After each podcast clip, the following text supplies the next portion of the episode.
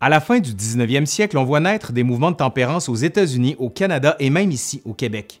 L'idée est simple limiter, voire empêcher totalement la vente et la consommation d'alcool. Mais pourquoi?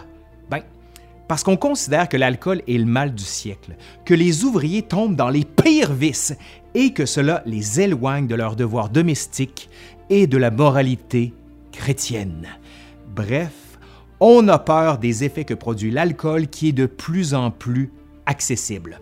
Un mot revient sans cesse, celui de prohibition. Aux États-Unis, la loi Volstead est adoptée en 1919 et entre en vigueur au début de 1920. La production, la distribution et la vente devient interdite pour tous les produits de plus de 0,5 degré d'alcool. La contrebande s'empare du marché et des gangsters comme Al Capone, Lucky Luciano ou encore Bugsy Siegel s'emparent de différents secteurs et le commerce d'alcool devient une activité au cœur de la mafia américaine qui trouve au Canada un endroit où s'approvisionner.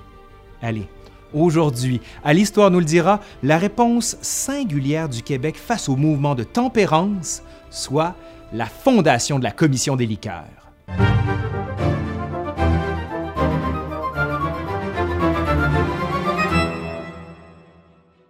Au début des années 1920 au Canada, la situation est complexe. Si les mouvements de tempérance sont tout aussi actifs, les moyens d'action pour enrayer ce qu'on considère comme un vice sont légèrement différents. En 1864, la loi Duncan permet aux autorités municipales d'interdire la vente d'alcool.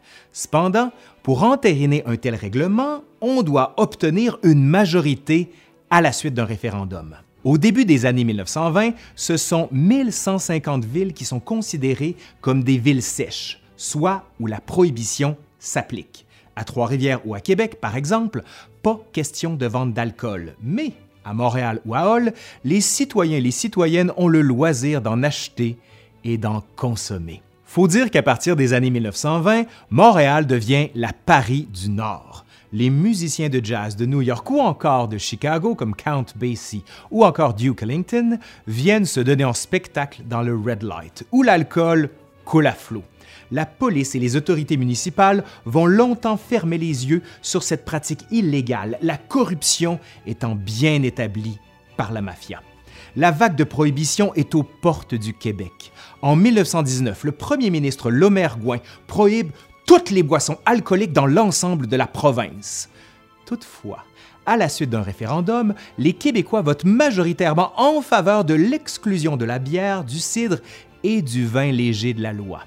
On peut ainsi continuer à consommer des produits contenant moins de 2,5% d'alcool. Les grandes brasseries comme Labatt Molson ou encore Sleeman vont alors s'adapter à la nouvelle réalité en proposant des bières dites de tempérance, soit de moins de 2% d'alcool. Mais cette loi ne tient que deux ans.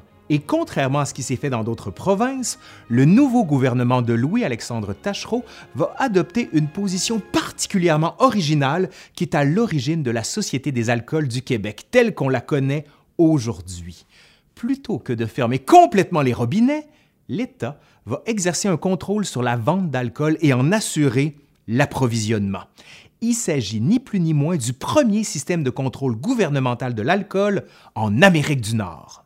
En 1921, avec la loi sur les boissons alcooliques, on crée officiellement la Commission des liqueurs du Québec, qui se voit octroyer le monopole de l'importation, du transport et de la vente d'alcool. En plus, elle veillera à l'octroi de permis pour les hôtels, restaurants, clubs ou encore tavernes. Cela suppose bien sûr une réorganisation totale du commerce de l'alcool au Québec. Et la tâche n'est pas mince pour la nouvelle commission qui est installée dans l'ancienne prison du Pied du Courant à Montréal. Il faut, dans un premier temps, racheter tous les stocks des entreprises privées et centraliser la distribution la commission embauche 415 personnes qui devront assurer la transition et mettre en place l'organisation dans les 53 magasins sur le territoire québécois. Dans ces derniers, on est loin de l'ambiance actuelle avec les pastilles, l'espace cellier, les classements selon les régions, les réfrigérateurs ou encore l'accès libre aux bouteilles. C'est en fait tout le contraire. Quand on se présente dans un des magasins de la commission, on est frappé par leur air sévère. Zéro expérience client En y pénétrant, on découvre des murs aux couleurs sombres. À aucun moment, on ne peut toucher les bouteilles. Pour commander, on doit se rendre au comptoir grillagé qui rappelle un peu les confessionnaux et on annonce qu'on désire se procurer en consultant la liste des produits. Un employé donne les bouteilles qui sont enveloppées dans du papier opaque et ensuite le client paie et quitte. Disons que l'expérience client est loin d'être ce qu'elle est aujourd'hui. Ouais, c'est une espèce de distribution aux consommateurs de l'alcool. Près comme ça, ouais. À chaque visite au comptoir d'un magasin, il est possible d'acheter autant de bouteilles de vin qu'on désire, mais seulement une bouteille de spiritueux. Cependant, rien n'y fait.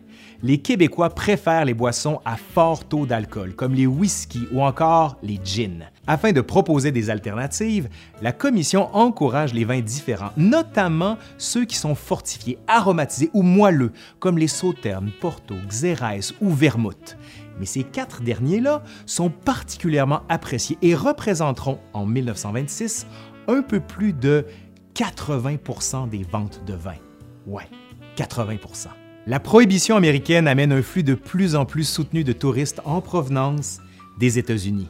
Montréal est une destination de choix, d'autant plus que le fameux Red Light regorge de clubs en tout genre. On qualifie d'ailleurs Montréal de ville ouverte, tant le commerce illégal semble avoir une prise de plus en plus grande. Cependant, en 1933, le Blaine Act révoque la prohibition aux États-Unis et par conséquent, on voit les ventes d'alcool baisser dramatiquement à la Commission des liqueurs. Après ça, la situation redevient plus normale. On passe à des ventes de 28 millions de dollars en 1929-1930 à 18 millions de dollars pour 1939-1940. Puis la Seconde Guerre mondiale frappe de plein fouet l'industrie canadienne et la Commission des liqueurs n'échappe pas aux transformations qui se déroulent pendant le conflit. L'alcool est de plus en plus utilisé pour fabriquer des munitions et des produits médicaux. On va donc inciter la population à diminuer sa consommation d'alcool en instaurant un système de coupons de rationnement comme pour les produits de première nécessité. Octroyés par la Commission, ces coupons de rationnement sont individuels et non transférables et limitent l'achat à 40 onces d'alcool par deux semaines par client.